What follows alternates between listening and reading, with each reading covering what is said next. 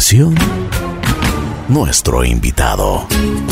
Buen día, buen día, buen día. Aquí estamos junto a Roxy Rivadeneira. El día de hoy vamos a conversar un poquito sobre su vida, sobre sus cosas y por, bueno, eh, ella sufrió un accidente eh, y nos va a contar sus motivaciones. Buenos días, hola Roxy, ¿cómo estás? ¿Qué tal? Buenos días, ¿cómo estás? Muchas gracias por la invitación. Encantado y gracias, gracias a ti por, por estar junto a nosotros el día de hoy. Vamos a conversar un poquito. Cuéntanos, vamos por el principio. ¿Dónde naces? ¿Qué edad tienes? ¿Cómo era tu entorno familiar? ¿Y qué es lo que te enseñaron tus padres en valores, en principios? Bueno, yo nací en Manta. Ahorita tengo 27 años. Viví en Manta hasta los 17. Eh, luego me fui, bueno, hasta los 16. Me fui un año de intercambio y luego estudié en la universidad en Quito. Eh, mi familia era mi papá, mi mamá, mis dos hermanos que son mayores a mí y yo que soy la menor.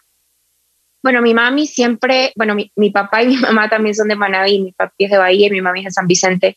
Y ellos han sido bastante conservadores, entonces siempre han tenido bien arraigados los principios desde lo que les enseñaron sus abuelitos desde pequeños. Y yo creo que además de toda la educación y valores que he tenido desde, desde pequeña, yo o sea, lo importante es que uno vaya también forjando su propio carácter, su propia visión y sus propios conceptos. Creo que eso es lo más importante en la vida de cada persona, para poder discernir y analizar en base a lo que ya uno también empieza a vivir. De acuerdo. ¿Cómo era tu vida en la escuela? ¿Qué, qué te gustaba hacer? ¿Te gustaba estudiar? ¿Eras buena deportista? Sí, mira, yo siempre estuve en danza desde los cinco años. Comencé con ballet, hice danza contemporánea, danza árabe, jazz, mambo. Eh, bailaba todos los géneros, pero principalmente sí estuve siempre en cursos de danza que hacíamos igual presentaciones. Creo que eso me enseñó bastante disciplina desde pequeña.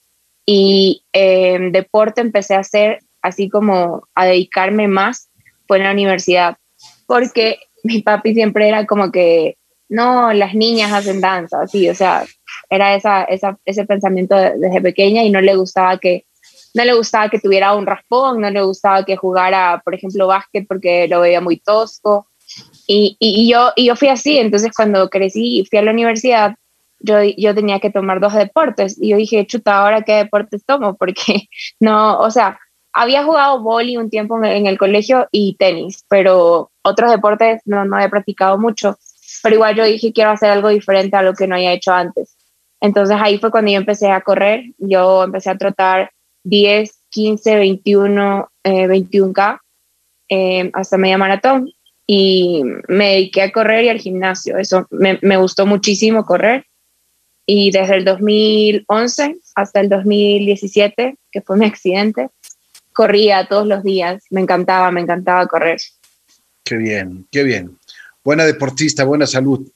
A ver, cuéntame, sí. vamos, vamos a qué pasó con tu accidente, porque ese accidente te cambió completamente la vida.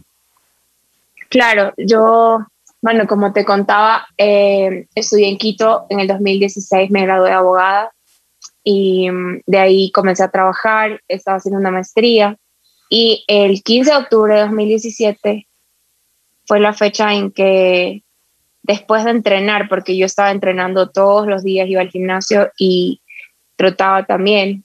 Más trotaba los fines de semana que tenía más tiempo, pero de ahí igual todos los días lo hacía. Y ese sábado me acuerdo que fui al gimnasio en la mañana, en el mediodía fui a comer con una amiga y en la noche dije como que tengo tiempo sin ver a mis amigos, voy a salir. Y de ahí ya no me acuerdo más, me acuerdo solamente eh, que me levanté en el hospital no sabía qué había pasado, estaba completamente como desubicada porque dije, ¿qué pasó? Así como que tenía un flashback de haber querido salir y de ahí ya no me acordé más hasta despertarme en el hospital sin poderme mover. Entonces el doctor, dime, perdón. ¿Pero qué pasó? Ajá, eh, o sea, lo que, lo que pasó fue que yo caí de cuatro pisos. ¿Cómo? No Así lo sé, es. no me acuerdo. No sé, mucha gente a veces no me crees que no me acuerdo, pero no, no, no puedo decir nada más, simplemente no me acuerdo y no sé si el cerebro bloqueó esa memoria no, no tengo idea. ¿Tenías, ¿tenías alguna descompensación en tu cuerpo por hacer tanto ejercicio o por tu alimentación?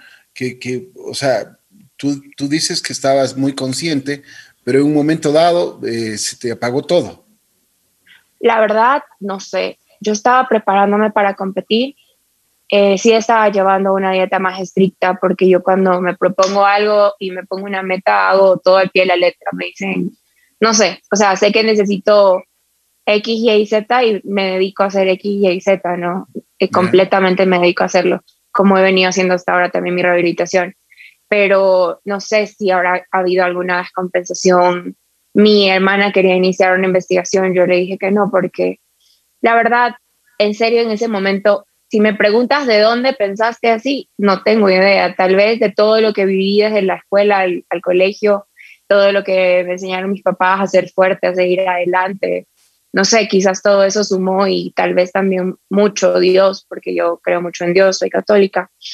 Eh, pero lo primero que pensé fue, le dije, ñaña, yo no quiero hacer ninguna investigación, porque si hacemos eso, vamos a estar enfocados en ese tema y no en mi recuperación. Y el dinero que se vaya a invertir en eso, mejor prefiero invertirlo en mis terapias tampoco es que teníamos así full dinero, ¿no? Como para decir, ah, no importa, pago un, investigador y aparte pago una rehabilitación que es súper caro.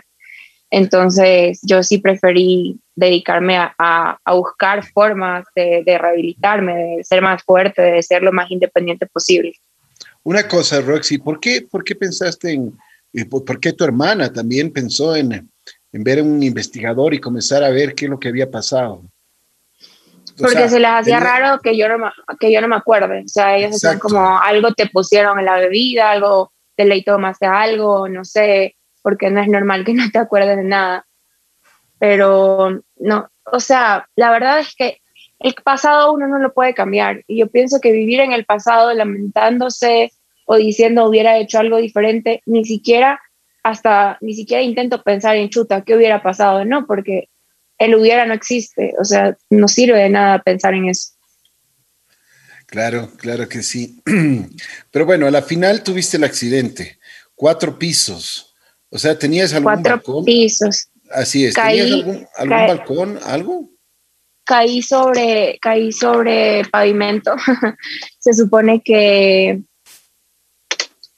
que no hubiera sobrevivido, la verdad fue un milagro. No sé cómo pasaron las cosas, pero pero aquí estamos, más bien hay que seguir adelante y, y nada, dejar un mensaje positivo para que las personas siempre sigan luchando y sigan adelante independientemente de las circunstancias y los problemas que, que ocurran. Como tú dices, este programa se llama Así es la vida y me acuerdo tanto de una amiga que tenía cuando estuve intercambio de Brasil y siempre lo decía ella en francés, se la vi y me encantaba su frase, pero ella lo decía como que ya nada, así es la vida, sigamos adelante para todo. Oye, Roxy, y em, tú te despertaste en el hospital, no sabías lo que te había pasado. ¿Qué sentías? Ajá. Em, lo que te digo, o sea, sentí como que no, no sabía qué estaba, qué estaba pasando. Em, yo me... La verdad es que lo primero que hice fue agradecer porque dije, estoy viva. Es todo lo que entendía. Solo entendía que estaba viva, que había pasado algo grave y que yo estaba viva. Tremendo. ¿Tus padres qué hicieron? ¿Cuál fue la reacción de tu familia? Sabes que siempre le he visto a mi mami súper fuerte y, y ella siempre nos ha querido dar esa imagen de fortaleza, de que ella no se quiebra. Por un lado, tal vez, tal vez, bueno, ahora que, ahora último que hice un video, ya la vi a mi mami como un poquito más sensible, pero me acuerdo que yo siempre le decía, mami, yo no la he visto llorar. Y ella me decía, ¿y para qué voy a llorar? Sí, pero ella, lo hace como para no demostrar a uno que está triste. Entonces, siempre les preguntaba que cómo había sido, cómo habían, cómo habían visto ese, o sea, cómo habían vivido ese momento, pero nunca es como que me cuentan así al 100%, sino por trocitos. Y la verdad me da, me da también mucha pena cuando, cuando me cuentan, porque uno nunca quiere que sus seres queridos sufran. Entonces yo digo, hubiera querido estar ahí y evitarles ese dolor, esa preocupación, ese sufrimiento en esos momentos. ¿Cuál fue el diagnóstico que te dieron los médicos? yo tuve lesión medular a nivel T12L1 en la columna, tuve una, una fractura del 101% de las vértebras y los médicos dijeron que yo ya no iba a volver a caminar, que, que la lesión había sido completa de la médula. Eh, me acuerdo que al principio yo no entendía bien cómo era todo el tema de una lesión medular, el médico me explicó y yo le decía, doctor, pero puedo volver a caminar y me decía, es casi imposible, Roxy, como que ya acostúmbrate a estar en la silla, eh, tu caso es súper complejo, la verdad es que ya no, o sea, no, no vas a poder moverte. Y me acuerdo que también le preguntaba a, otro médico, eh, porque yo empecé a investigar, investigar, investigar full, full casos en otros países, personas que se han recuperado eh, pese al diagnóstico. Entonces, cuando yo fui a buscar al neurocirujano, ahí yo supe que yo no había tenido un neurocirujano en, en, en, mi, en la emergencia de mi accidente, porque eh, indicaron que cuando tú, cuando es algo muy urgente y hay un médico especialista en columna, ya no necesitas neurocirujano. Entonces, porque es como que lo que me dijo es que la médula ya estaba comprometida, ya es como que no había algo que podía haber salvado, digamos, un neurocirujano o algo así. Entonces, el diagnóstico fue ese, que yo ya no iba a poder volver a caminar, que tenía que acostumbrarme a estar en la silla de ruedas. Y, y, mucha gente incluso quería que me jubile por, por discapacidad porque yo estaba trabajando, pero hasta ahora me niego a eso porque tengo recién 27, voy a cumplir 28 años y quiero hacer full cosas todavía. Por supuesto. ¿Esto te cambió la vida? Claro, ¿a quién no le cambia la vida? Imagínate, un día eres independiente, haces todo por tu cuenta, vives solo, te mantienes, eh, económicamente, yo estaba súper feliz también con mi carrera, con mi trabajo. Y luego de la noche a la mañana te despiertas en un hospital, te dicen que tuviste un accidente grave, que sobreviviste y que no vas a poder volver a caminar. La verdad, eh, yo pensé que iba a ser más fácil si te digo, eh, cuando tú ves una película, ves a personas en silla de ruedas, pero no ves todas las complicaciones, solo ves que están deprimidas y que sufren, pero ni siquiera sabes por qué en realidad hay full afectaciones a nivel, a nivel emocional y, y, más físicas. Hay un montón de cosas a las que uno tiene que recién empezar a aprender, cómo funciona el cuerpo, empezar a adaptarse, ver la forma de, de, hacer muchas cosas básicas eh, a diario y, ver cómo lo haces, incluso si quieres ir a trabajar. O sea, es, es, toda una adaptación a una vida completamente diferente pero yo creo que es posible siempre salir adelante si uno piensa en yo sí puedo y, y voy a luchar, porque fuera de todo, independientemente de que estemos parados o sentados, sea, yo creo que incluso ahora la sociedad está abriéndose muchísimo más hacia las personas con discapacidad y a la inclusión. Todavía falta bastante, ¿no? Pero ya estamos avanzando poco a poco. Y eso, eso ayuda, pero es una lucha diaria en la que uno tiene que siempre estar insistiendo, hacer que la gente tome conciencia, porque mucha gente no, o sea, solo pasa y, no, no se da cuenta de, todas las dificultades que, que, hay. Por supuesto. Oye, me imagino que te causó mucha indignación ver que asambleístas y personas que no tenían ninguna discapacidad por tener un auto, por tener algunas cosas, eh, ah, ventajas que, que supuestamente tiene la ley, sacaron el carnet de discapacidad. ¿Qué sentiste con esto? Claro, la verdad es que da indignación y da mucha pena también. Primero pena en que las personas utilicen una vulnerabilidad de esta manera porque son personas que tal vez, tal vez, no quiero juzgar, pero no entienden la necesidad de tener estos beneficios. No es un interés, eh, no es una vanidad, es una necesidad. Si muchas veces yo me pongo, brava, y sí me pongo brava, me he puesto brava en parqueaderos en que personas que no tienen carne de discapacidad, no están con nadie con discapacidad, simplemente por pereza se parquean en los puestos de discapacidad.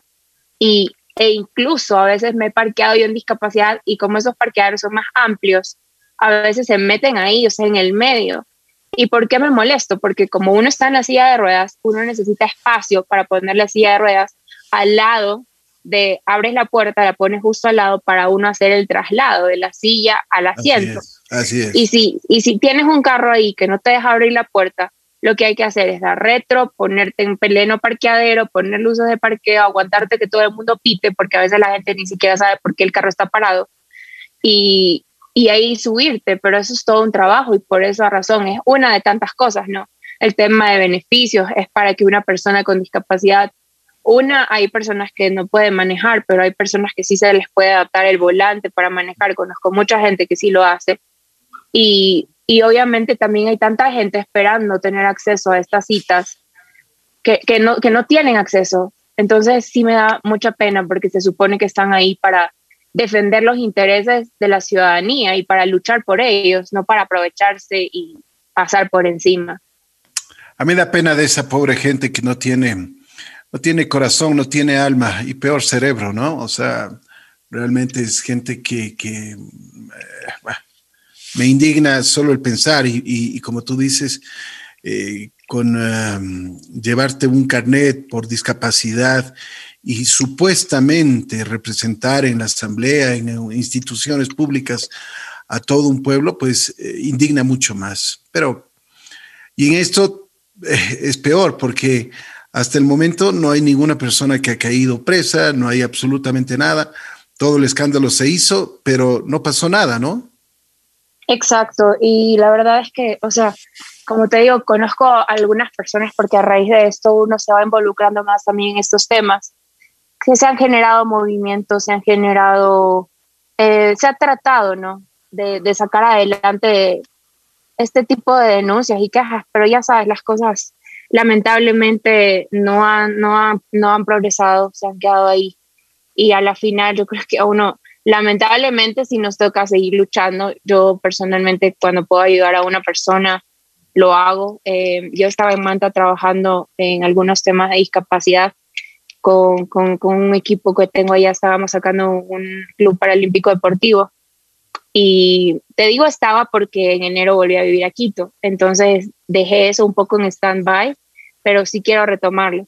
Pero, por ejemplo, sí me da mucha pena porque los chicos estaban entrenando, estaban ya jugando tenis en silla de ruedas, que yo desde el 2019, desde agosto, estaba haciendo las gestiones para que pudieran jugar y todo y yo me vengo en diciembre y todo se quedó ahí, o sea, le suspendieron los entrenamientos, les movieron en otra ubicación, porque ya habíamos conseguido otro lugar para que ellos jueguen que era más accesible para ellos, donde podían dejar las sillas, porque a veces no tienen para estarse movilizando, no tan lejos en un taxi con la silla de ruedas de discapacidad, eh, la, de, la, de, la de tenis, que es una silla con, con llantas más amplias.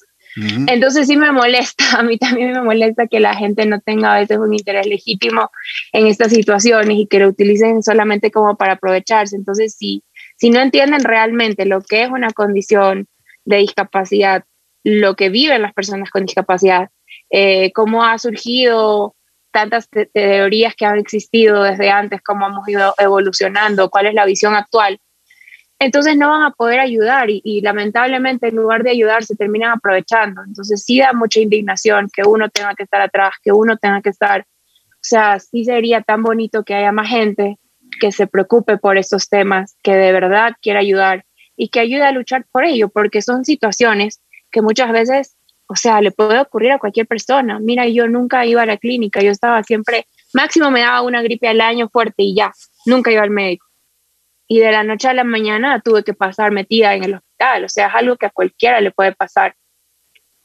Y a veces eso la gente no lo entiende. Así es, así es, muy preocupante. ¿Cómo fue tu rehabilitación?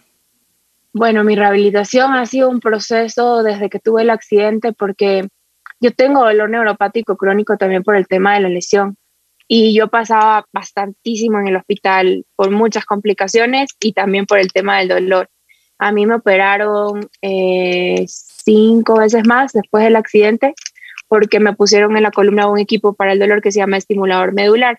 Pero este equipo también lo están usando a nivel mundial eh, como experimento para eh, ver si ayuda también a estimular las, ¿cómo se llaman estas conexiones nerviosas? Los nervios y, este, y, ayudar a que se rehabilite y se vayan como poquito a poquito uniendo para, para, para generar nuevas conexiones y, y, poder recuperar a personas también con, con lesiones medulares y, y, otra índole.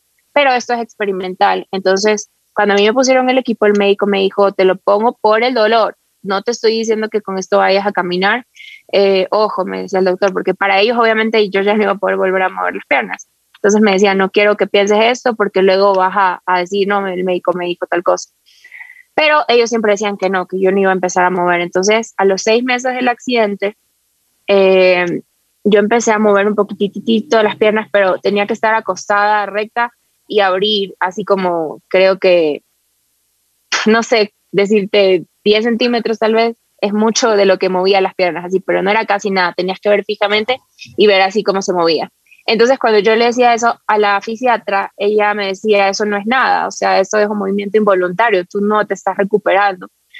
Y a los seis meses le, le dijo a mi mami, porque yo estaba también en esa consulta con ella, y dijo, sabe, sabe que su hija no ha mostrado ninguna mejoría, ya hemos visto todo el tiempo que, se necesita para ver si es que hay alguna evolución, pero no ha habido, así que ya no, ella no necesita rehabilitación, simplemente ella debe ir a la casa, tiene que hacerle unos movimientos para que no se le atrofie mucho el músculo, pero ya terapia ya no, ya no tiene que hacer.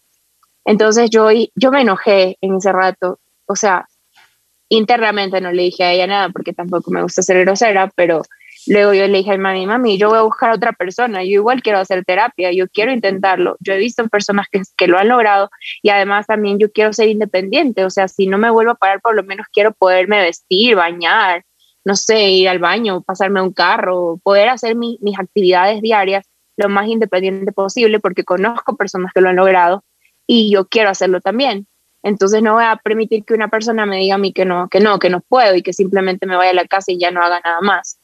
Y así yo he venido luchando y luchando y luchando, cambiando, he cambiado de terapistas a veces porque ha habido mucha gente increíble que he conocido, pero también ha habido gente que a veces lamentablemente no se preocupa por, por lo, o sea, no tiene una pasión por lo que, por, por el servicio que está dando y simplemente a veces lo hacen por obligación.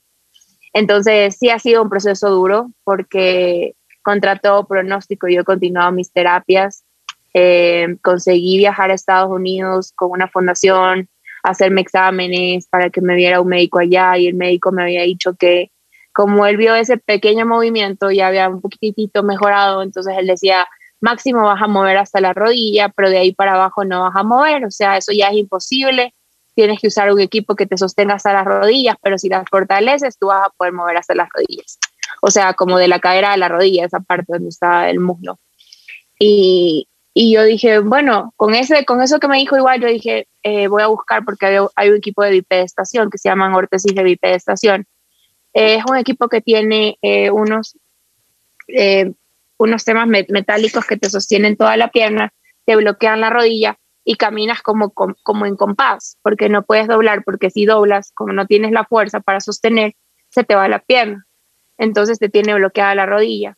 Y yo vi esto, me fui a Colombia, me hice el equipo, vine. Yo no sabía que acá en Ecuador lo hacían. Uh, hasta ahora, bueno, no conozco dónde lo hacen acá en Ecuador, pero un señor que me hizo las férulas en Santo Domingo me dijo que las podía hacer también el equipo. Eh, pero bueno, yo investigué, lo más cercano que tenía era Colombia, me fui a Colombia, los hice al principio me sostenía este equipo hasta la cintura. Yo lo cuento y me voy imaginando, no sé si ustedes se pueden ir imaginando, pero tenía hasta la cintura eh, con, con, una estructura metálica que me sostenía porque si no yo me iba para adelante, yo perdí todo el equilibrio en la columna y caminaba en compás, o sea, como un compás, como cuando vas a dar así la vuelta con el compás, igualito, pero como que lo vas a caminar. Y mm, eso fue bastante tiempo, fue recién hasta el año pasado, en 2020, enero, recién ahí yo comencé a recuperar un poco de fortaleza en las piernas y ya me estaba poniendo de pie sin las órtesis, eh, usando solamente unas pérulas que van de la pantorrilla hasta el pie. Te sostienen el pie en L para que no se te vaya, porque como yo no tengo control tampoco del pie, el pie se, se cuelga, ¿no? Entonces, para que no se cuelgue y, y, y esté firme, estas férulas te sostienen. Y ya el año pasado, en marzo, estaba caminando solamente con las férulas. Eh, ya no estaba usando, antes estaba usando un brace de rodilla que me bloqueaba la rodilla izquierda porque la izquierda todavía tenía menos fuerza y se me iba. Pero ya para mayo ya no estaba usando el brace y solamente usaba las férulas y estaba empezando a mover mis pies, pero un poquito, muy, muy poquito. Y yo decía, bueno, con este poquito voy a poder practicar y luego recuperar más. Estaba súper feliz. Pero estábamos, eh, en marzo empezamos la, la cuarentena y en mayo de 2020 me desperté un día y ya no podía mover las piernas, así que eso, eso de ahí creo que fue más duro para mí, porque era como que después de dos años y medio de haber luchado contra todo pronóstico, de haber empezado a mover las piernas, de haber empezado a recuperar y de haberme estado poniendo de pie, perder de la noche a la mañana todo el movimiento. También fue un misterio, me hicieron en septiembre otros exámenes y nunca encontraron nada, pero igual estuve con reposo médico porque tuve una complicación, tuve trombosis venosa profunda y tuve que estar hospitalizada. Entonces, eh, recién hace un mes pude volver a hacer rehabilitación y ya ahora estoy poniéndome de pie otra vez. Obviamente trato de ir poco a poco porque con estas lesiones todo es súper complejo, no se sabe lo que vaya a pasar y no sé si vaya a volver a perder movilidad algún día. Espero que no pase, pero también es una posibilidad. Oye, pero todo este tipo de cosas te ha formado el carácter, ¿no? Sí, sabes que hay algo que me había olvidado. Eh, es súper extraño, pero yo me siento así como muy fuerte, me siento más segura de mí ahora que incluso antes del accidente. O sea, si antes a una vez le da vergüenza pedir un favor, preguntar algo, molestar, o no sé, simplemente ir a un lugar y hablar, así. Yo, eh, no es que me da, bueno, no sé si era vergüenza o timidez, o tal vez porque era un poco un poco menos extrovertida, pero yo ahora siento que he ganado mucha fuerza, creo muchísimo en mí, creo muchísimo en mis capacidades. Todo lo que he vivido ha sido un proceso bastante duro, las cirugías, porque estas cirugías de columna que te conté del equipo eran despierta, yo tenía que estar despierta. Y en una de esas cirugías me iban a reacomodar el equipo porque se me había movido. Y el equipo se rompió. O sea, estos, estas son dos cablecitos súper finitos que tienen 8 y 8 electrodos, pero es un tubito súper finito. Entonces eh, lo estaba intentando reacomodar y se rompió. Y esa cirugía fue la más difícil que tuve. Para mí fue la más difícil porque fue súper dolorosa. Eh, no estaba previsto que se rompa, no estaba previsto que tuvieran que abrir para volver a poner. Entonces yo creo que por eso tal vez la anestesia no era tan fuerte, no sé, pero te juro que me dolía full. Y después de esa cirugía yo dije como que si sobreviví a esta cirugía puedo sobrevivir a cualquier cosa. Y me he vuelto súper fuerte, la verdad. Ahorita creo muchísimo en mí, me siento bastante empoderada, aunque se use, se use bastante esa palabra, pero es la verdad. Y no digo que la gente deba tener un accidente para sentirse así, pero, pero me gusta el giro que ha dado las cosas y que haya sido algo positivo y no algo negativo. Por supuesto, con la ayuda de Dios, porque como tú mismo dices. Claro que sí. Tú crees mucho en Dios. ¿Y qué te ha dicho Dios, por ejemplo? Yo creo que desde que empecé a mover ese poquitito, poquitito, poquitito la pierna, fue ya una señal para mí de que tenía que seguir luchando y que no tenía que rendirme y que él era el único que tenía la última palabra, no mm. los médicos. O sea, eso sí, siempre dije, o sea, para Dios nada es imposible y me aferré bastante a eso. Yo me acuerdo que al principio yo decía, Diosito, dame una señal, si es que tengo que seguir eh, intentando o, o, ya no. Y empecé ese poquitito a mover, o sea, no era casi nada, pero, pero yo dije, eso es una señal, es una señal y voy a seguir luchando, me voy a, me voy a recuperar, yo no voy a estar, eh, no voy a estar en una cama todo el día, no voy a estar sin trabajar, recién estaba haciendo una maestría y yo no quería dejar todo, todo ahí botado. Entonces, incluso mi trabajo, yo volví al trabajo a los cuatro meses creo del accidente, porque antes de eso yo intenté hacerlo en línea, pero bueno, como pasaba en el hospital, como te decía, siempre se me complicaba, pero, pero cada que podía yo ya obviamente volví y bueno, luego volví a vivir en Manta y sí, sí fue un cambio, pero, pero cada cosa que ha pasado, yo creo que en cada cosa que ha pasado ha estado Dios, de verdad. O sea, puede parecer mentira, puede parecer un poco trillado, pero es la verdad. Cuando uno confía más y trata de ver cada pequeño detalle a diario de cada cosa que va sucediendo o a veces tienes un problema y tú rezas y dices, por favor, ayúdame, pero obviamente no es que te va a venir una señal súper clara o una, una solución así en un papelito diciéndote, haz esto, pero si te vuelves un poquito más perceptivo y empiezas a mirar a tu alrededor todo lo que ocurre, todo lo que hay, sí, yo creo que, que Dios te manda señales siempre, o sea, sea a través de una persona, sea a través de un médico, cualquier situación, incluso hasta las cirugías que he tenido que han intentado eh, ayudarme con el tema del dolor, yo creo que hasta eso es una señal de que hay que seguir intentando. O sea, cada cosa que pasa siempre uno tiene que tratar, tratar de buscar lo positivo y aferrarse a eso para seguir luchando. Muy cierto lo que tú dices. Roxy, ¿qué, ¿qué estás pensando? ¿En qué proyecto estás? Porque tú no paras. Siempre estás. no paro, de verdad. Quisiera tener más tiempo porque yo ahorita estoy trabajando, estoy terminando eh, una maestría en Derecho Procesal. Termino ahora en mayo. Eh, me encanta mi carrera, pero también quiero trabajar más en temas sociales. Entonces, ahora empiezo el 22 de marzo, voy a empezar a dar charlas eh, motivacionales para una institución que me pidieron de unos cursos de emprendimiento. Y, y, de ahí sí quisiera empezar a enfocarme también a dar más charlas, pero no solo eso, yo sí quiero trabajar con, con grupos eh, vulnerables. Lo principal para mí ahorita es concientizar y generar más actividad, o sea, quiero que la gente se involucre más en la sociedad, que no tenga miedo de salir, que, los lugares sean más amigables, más accesibles y más inclusivos, porque no basta solamente con que tengas un lugar accesible, sino que la inclusión es súper importante también. He ido a tantos lugares que tienen una rampa, pero en la rampa han puesto un parlante, en la rampa han puesto un poste, en la rampa han puesto cualquier cosa por la cual no se puede usar e igual no se puede pasar, que solamente uno dice, chuta, no puede ser, es en serio. Pero también yo creo que eso pasa Ah, también he ido a lugares en que tú entras bien al primer piso, pero el baño está en el segundo piso y me han tenido que subir en peso. Yo me trato de acoplar, pero no todo el mundo lo puede hacer, no todo el mundo tiene la misma fuerza, no todo el mundo tiene, no sé, la, misma fortaleza y no está en la misma etapa. A veces está recién viviendo el proceso y, hay personas que, que, son más vulnerables, obviamente eh, me refiero un poco mentalmente cuando recién empiezas, no sé, dependiendo también cómo cada persona ve las cosas, pero por eso es que yo siempre digo, o sea, no hablo solo por mí, sino por toda la gente que viene detrás, que quiere salir adelante, que además de las barreras que tiene por la lesión, tiene barreras en la sociedad. Entonces, yo sí quiero trabajar más en temas de inclusión. Eh, ahora que estoy acá en Quito, estoy más bien tratando de buscar alguna fundación o alguien que yo pueda colaborar y siempre digo, si puedo ayudar en algo, yo estoy 100% dispuesta a ayudar, a acoplar tiempos.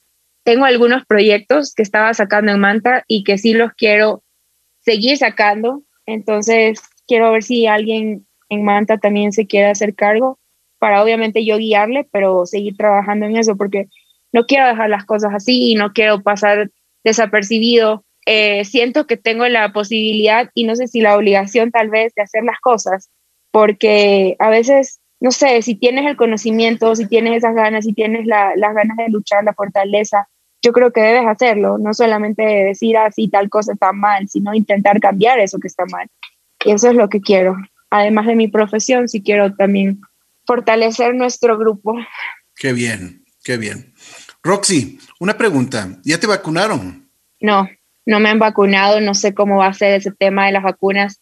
Estoy desesperada porque yo sí me quiero vacunar, hasta ahora no he tenido COVID y me da full miedo, o sea, me da miedo no solo por mí, también mi papá es de tercera edad él tuvo un problema de corazón y le funciona solamente 40% del corazón, el 60% no le funciona. Incluso él puede sacar carnet de discapacidad, pero no lo ha hecho.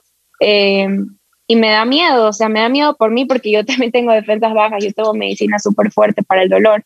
Y además de eso, también por mi familia. Creo que uno, o sea, uno piensa en uno, pero también piensa en no hacer daño a los seres queridos. Y, y además me da, me da tanto miedo que me dé esta enfermedad y, y tener que estar en reposo yo ya he pasado mucho en reposo todo este proceso y cada vez que paso en reposo es un retroceso para mí, mi rehabilitación enorme que no te imaginas. Entonces, eso sí me da mucho temor y además que es algo tan incierto que no sabes cómo te puede dar el virus. Hay mucha gente aparentemente sana que no ha podido sobrevivir y hay gente con enfermedades preexistentes que ha sobrevivido. Entonces, es un riesgo súper alto. ¿No crees, ¿No crees que deberían haber eh, en lugar de invitar a artistas, a chefs, a personas de medios de comunicación, invitar a las personas que realmente necesitan, a las personas que tienen discapacidad, a las personas que son súper vulnerables. ¿Qué piensas sobre claro. esto? Claro, o sea, yo pienso que debemos seguir eh, lo establecido a nivel mundial, la lógica también, no es algo que se trate, o sea, creo que no es muy difícil generar ese, esa conciencia y tener esa lógica de quienes en realidad necesitan la vacuna primero. O sea, ya sé que es una ruleta rusa, pero aún así sí hay grupos que tienen mayor riesgo que otros. Entonces, no tiene sentido que se, que se rompa estos, estos protocolos, que se rompan estos, estas prioridades por, no sé ni siquiera, no encuentro una palabra para, para describir este tema. Simplemente, como te dije antes, me da tanta pena que la misma gente a la que invitan debería decir no gracias. O sea, si ya está mal la, la autoridad, ¿por qué no va a estar mal la persona que, que, que, supuestamente va a recibir este beneficio? O sea, decir no, sabes que respetemos el protocolo. Creo que esto es también un compromiso de todos y no hay, y no hay que echar la culpa solamente a, a, a, quien, a quien propone, sino también a quien acepta los dos creo que tienen responsabilidad en esto. Qué triste, ¿no? Pero bueno, esa es la realidad, es la realidad que estamos viviendo. Espero que después de esta entrevista, eh, por lo menos tomen conciencia las autoridades del Ministerio de Salud y vean que la gente que necesita no son los rotarios, no son, o sea, necesitan urgentemente. hay gente que como Roxy tiene una discapacidad y necesita urgentemente esta vacuna. Así que pongámonos la mano en el corazón y hagamos bien las cosas. Sabes que no solo yo, perdón que te interrumpa, pero el otro día yo fui a hacer eh, handbike, que es bici de manos. Es una bici que tiene tres ruedas, que tú la manejas con tus manos eh, y las piernas van rectas al bicentenario y había un señor de tercera edad con un montón de enfermedades que no tenía ni siquiera para sus medicinas. Y yo digo, chuta, o sea, como él, yo tenía unas mascarillas selladas, porque yo siempre cargo mascarillas por si acaso, o sea, trato de cuidarme lo que más pueda, pero aún así obviamente está el riesgo ahí presente, ¿no? Y yo le regalé unas mascarillas al señor y el señor estaba tan feliz.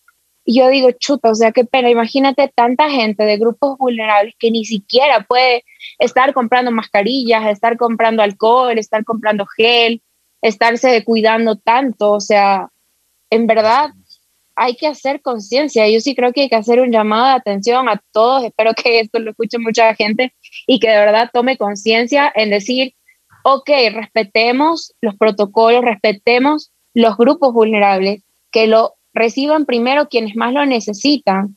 Gente que a veces no tiene, o sea, no puede ni siquiera acceder y no podría nunca acceder a una vacuna perdón, no quiero decir nunca porque como dije antes, nada es imposible, pero es muy difícil que accedan incluso a una vacuna privada y, y es gente que lo necesita de verdad. Entonces sí espero que esto sea un llamado de atención para que mucha gente, no solo digo de, de, discapacidad, sino también con enfermedades tan graves, eh, personas de tercera edad, que ahorita, ahorita esa página está caída. O sea, ayer estaba una, una persona intentando eh, inscribir a la mamá, que también era tercera edad y tenía otras enfermedades, y le salía 10 minutos. Cuando iba llegando a un minuto, otra vez se le subía a 10 minutos que espere para poder ingresar al formulario. Estuvo toda la tarde y no lo pudo hacer. Otra persona también le pregunté porque también iba que le quería escribir a la abuelita, no pudo, simplemente el sistema estaba caído. Entonces, no entiendo para qué se pone un sistema que no va a funcionar y tras eso, por otro lado, la gente se aprovecha y abusa y utiliza las vacunas voy a decirlo indiscriminadamente también, me disculpo por este término, si es que es muy fuerte, pero es algo que de verdad genera mucha indignación. Oye, pero qué raro, ¿no? Ay, Dios mío. Sí, un desastre de verdad. Este, este es el país de Manuelito. Realmente, eh, como tú dices, indignación es lo menos que podemos decir, tristeza igual, pero ojalá Dios les ilumine realmente a, a mucha gente porque hay, hay, gente, por ejemplo, que en el campo no tienen ni una computadora, no tienen absolutamente nada, no pueden inscribirse, como tú mismo dices, tantos y tantas personas que necesitan la vacuna, pero con urgencia, y no hay posibilidades. Bueno, esperemos de que las cosas funcionen y funcionen de mejor forma. Esperemos y esperemos un milagro, pero mm, por ejemplo, yo no estoy de acuerdo, ya se pidieron, se ha pedido incluso judicialmente que se dé la lista de, las personas que fueron vacunadas y hasta el momento no, no quieren darlas, simplemente, ¿no? Y es, es, es una cosa que, que nos pone eh, realmente eh, más inquietos por la falta de transparencia que existe. ¿Sabes qué deberían hacer?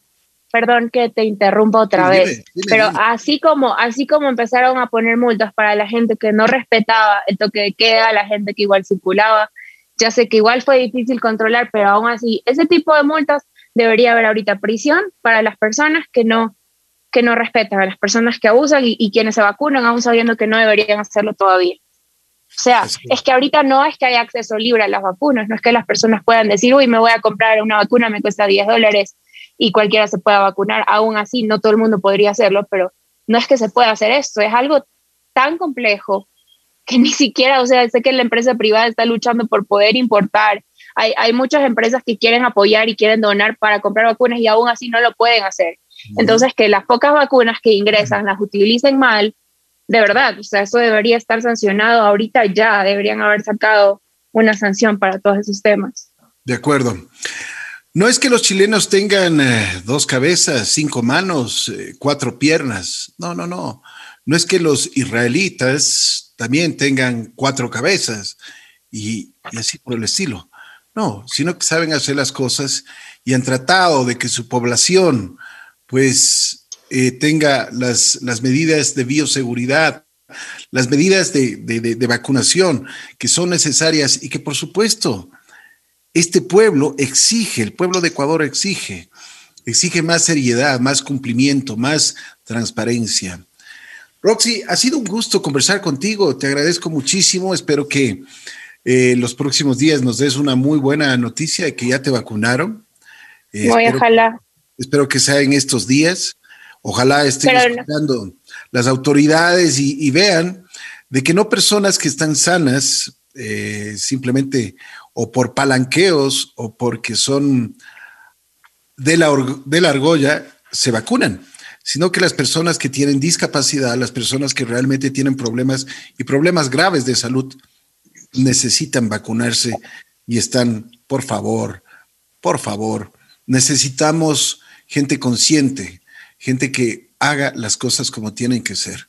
Así que esperamos que Roxy Rivadeneira, quien eh, realmente ya ha dicho sus, sus, su, su, problema, su, discapacidad, lo que ella ha pasado, pues en los próximos días ya tenga su vacuna. Roxy, te, mando un abrazo muy especial y te, te, admiro mucho. Tienes una fortaleza grande. Eh, yo creo que muchos hemos aprendido con esta, esta entrevista, con todo lo que tú nos has dicho, es, eh, de un momento a otro, tú ni siquiera te acuerdas cómo fue el accidente, pero tuviste que afrontar una cosa que jamás, nunca te esperaste. Pero con la fortaleza que te dio Dios y con la fortaleza que tu espíritu ha tenido, pues sigue llevando adelante tu vida. Muchas gracias. Eh, algo que también quería decir, ya sé que siempre hablo mucho de los demás, pero no quiero solamente que me vacunen a mí, o sea, yo quiero que todos los grupos vulnerables empiecen a, a ser priorizados en realidad, o sea, no simplemente que tengamos una ley y que la gente cuando le convenga diga, uy, sí, vamos a apoyar a un grupo vulnerable, porque como siempre lo he dicho, solamente regalar una silla de ruedas no es toda la ayuda que uno necesita. Hay tantas cosas, comenzando por la conciencia social, que ahorita se está demostrando que hace mucha falta, entonces yo espero que, esto haga que la gente tome conciencia, como te digo, de los dos lados y aquellas personas que tal vez estén intentando vacunarse sin necesitarlo, de verdad sean conscientes y cedan eso a las personas que más lo necesitan. Y puedo decir, más lo necesitamos, pero no quiero hablar solamente de mí, sino de todos los grupos vulnerables. Así es. y, te agradezco mucho por, por esta invitación. Eh, si las cosas cambian, lo estaremos sabiendo. Ojalá eso pase. Yo creo que los milagros existen y no quiero perder la fe. Creo que la humanidad todavía puede cambiar su rumbo. Simplemente es cuestión de voluntad. Parece que todavía no aprendemos nada de la pandemia, ¿no? Sí, lamentablemente creo que hubo, creo que hubo un tiempo de conciencia y ahorita se está perdiendo otra vez otra vez volvimos a la selva. Pero bueno, lo importante es de que nosotros tomemos conciencia de lo que está diciendo una persona que sufrió un accidente, que, es que tiene discapacidad. Eh, yo sí llamo a la reflexión y yo voy a hablar con, ah, ojalá tenga la oportunidad y, e invitar alguno de los personajes que, que, que, mm, que, nos pueda ayudar en este sentido, de la policía o de, de la parte municipal, quienes están, por ejemplo, esto de que se estacionen en los puestos que tienen las personas de discapacidad, tiene que ser sancionado, pero con todo el rigor de la ley, con una fuerte multa, pero fuerte, para que nunca más se olviden y también, ¿sabes qué? Que se bajen puntos, pero puntos significativos de la licencia. Porque estas personas, si no tienen, no tienen conciencia de lo que están haciendo, pues hay que hacerles notar de que están equivocados. Sabes que en Guayaquil, eh, si hacen esto, en algunos centros comerciales tienen control y la sanción es un salario básico, lo cual me parece excelente. Incluso si es más alta, pero me parece excelente porque la gente eso ya lo sabe y respeta. Por lo menos en los, en los centros comerciales sí lo he visto, pero en muchas otras ciudades no. Como te digo, la gente viendo el parqueo de discapacidad se pone ahí y lo peor es cuando se meten entre dos parqueos. Que, o sea, no, o sea, ni siquiera me cabe en la cabeza qué están pensando. Y, y, solamente digo, es en serio, pudiendo caminar, no caminan. A ver si un día que estén en una silla van a decir, cómo quisiera poder caminar, aunque sea 100 metros del carro al, a la puerta de, del, del, del, centro comercial o a la puerta de donde sea que estén yendo, quisiera caminar, o sea, aprovechen que tienen esa posibilidad, aprovechen que tienen ese beneficio, porque es un beneficio no solamente lo, lo digo, o sea, emocional, físico, porque tenemos muchas afectaciones y muchas complicaciones a nivel físico, como te digo, es una oportunidad de estar con vida. Sí, agradezco estar con vida, una silla es un transporte. Agradezco que existen sillas de ruedas porque nos permite ganar un poco de independencia y, y, fuerza, pero obviamente no creo que haya una sola persona que diga preferiría estar de pie, porque es así. Entonces los que pueden hacerlo, por favor, caminen, no les cuesta, no les cuesta nada caminar un poquito más. Asignatura pendiente para las ciudades que hasta el momento no tienen fuertes multas, fuertes sanciones. Eh, sí les pedimos a los municipios, quienes regulan el tráfico, nos están diciendo que debería ser las sanciones muy, pero muy fuertes. Es verdad. Gracias, Roxy. Roxy Rivadeneira tuvo un accidente, se cayó de un cuarto piso. Hasta ahora no sabe las razones, pero se despertó en una clínica y le cambió completamente su vida. Sin embargo, sigue trabajando no solo por ella, sino por los demás. Gracias, Roxy. Un abrazo fuerte y espero que sigas recuperándote. Muchas gracias, Ricky. Sigas con esa fortaleza, ¿no? Te agradezco por la invitación. Creo que cada una de estas, cada una de estas situaciones, créeme que me motivan todavía para seguir fortaleciendo más, para seguir luchando y para seguir motivando no solo a las personas a que cambien su forma de pensar, sino también a toda aquella persona que pasa una dificultad, que tiene algún tipo de discapacidad, a seguir luchando, no importa la condición física en la que estemos, solamente puedo decir que vale la pena la vida, que vale la pena vivir, vale la pena disfrutar la familia que tenemos a nuestro alrededor, amigos, esposo, pareja, lo que sea. Y simplemente despertarse a diario y recibir la luz del sol ya es una bendición. Yo creo que sigamos luchando, por favor, no nos demos por vencidos. Mientras más seamos, más conciencia vamos a generar. Así que los invito a todos a seguir siempre adelante. Roxy, me están pidiendo que tienes redes sociales para seguirte. Sí, eh, mi Instagram es Roxy. Eh, voy a deletrear mi nombre porque casi siempre lo escribo un poquito más. es R-O-X-Y-R-L. Eh, Roxy RL. Y mi Facebook es Roxy Rivadeneira. Igual en Instagram también, si ponen Roxy Rivadeneira y aparece, creo que de primerito porque tengo abierto mi perfil. Te agradezco muchísimo, muy gentil. Gracias, Roxy. Roxy Gracias, chicos. Estuvo con nosotros en Así la Vida.